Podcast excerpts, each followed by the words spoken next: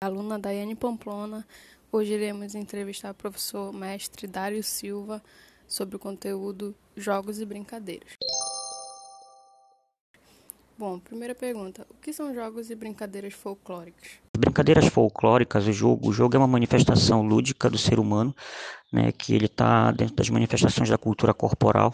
As brincadeiras folclóricas, elas fazem parte dessa construção cultural do corpo, onde através de momentos lúdicos, a, os indivíduos eles conseguem realizar relações sociais e conseguem estar disseminando a cultura, seus costumes, suas tradições através de jogos e brincadeiras. Então, as brincadeiras populares, brincadeiras folclóricas, são brincadeiras que fazem parte do cotidiano do povo, dentro do, do arcabouço da cultura, né? E ela é uma manifestação da cultura corporal e ela tem essa, essa característica lúdica e de prazer e de satisfação transmitida de geração em geração, tá? Diante da pandemia do Covid-19, qual a maior dificuldade que você encontra para ministrar esse conteúdo?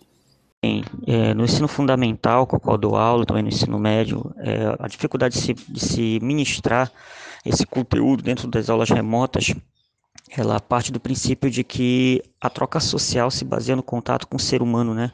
Na relação social que você tem com o ser humano. Então foi uma das dificuldades características de se transmitir o jogo, de se transmitir a brincadeira, de se transmitir essa ludicidade, né? através de, de um instrumento à distância. Mas assim, as, as estratégias foram tomadas né, e procurou-se fazer um resgate cultural dessa brincadeira, fazendo com que a criança em casa pudesse experimentar essa realidade, esse conteúdo, essa manifestação cultural.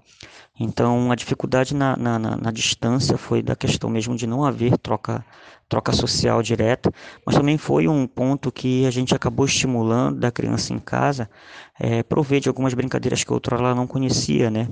De algumas, de algumas manifestações da cultura corporal que outrora ela não estava é, é, tendo vivência, entendeu? Então foi bastante importante também por isso. Teve a dificuldade, mas teve seu grau de importância, até para a criança conhecer a relevância da brincadeira no seu cotidiano, a relevância da brincadeira na troca social, na formação da sua cultura. Há como algum jogo folclórico ser ministrado remotamente? Se sim, cite exemplos. Gente ministrou alguns jogos populares, sim, de forma remota, né? É, fizemos aí um resgate cultural de brincadeiras, né?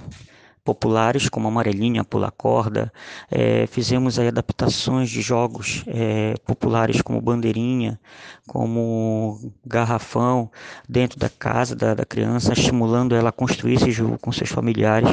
Então foi possível fazer sim. Teve a dificuldade de não ter um grande número de pessoas, mas a adaptação do jogo foi feita para pequenos grupos e grupos familiares principalmente.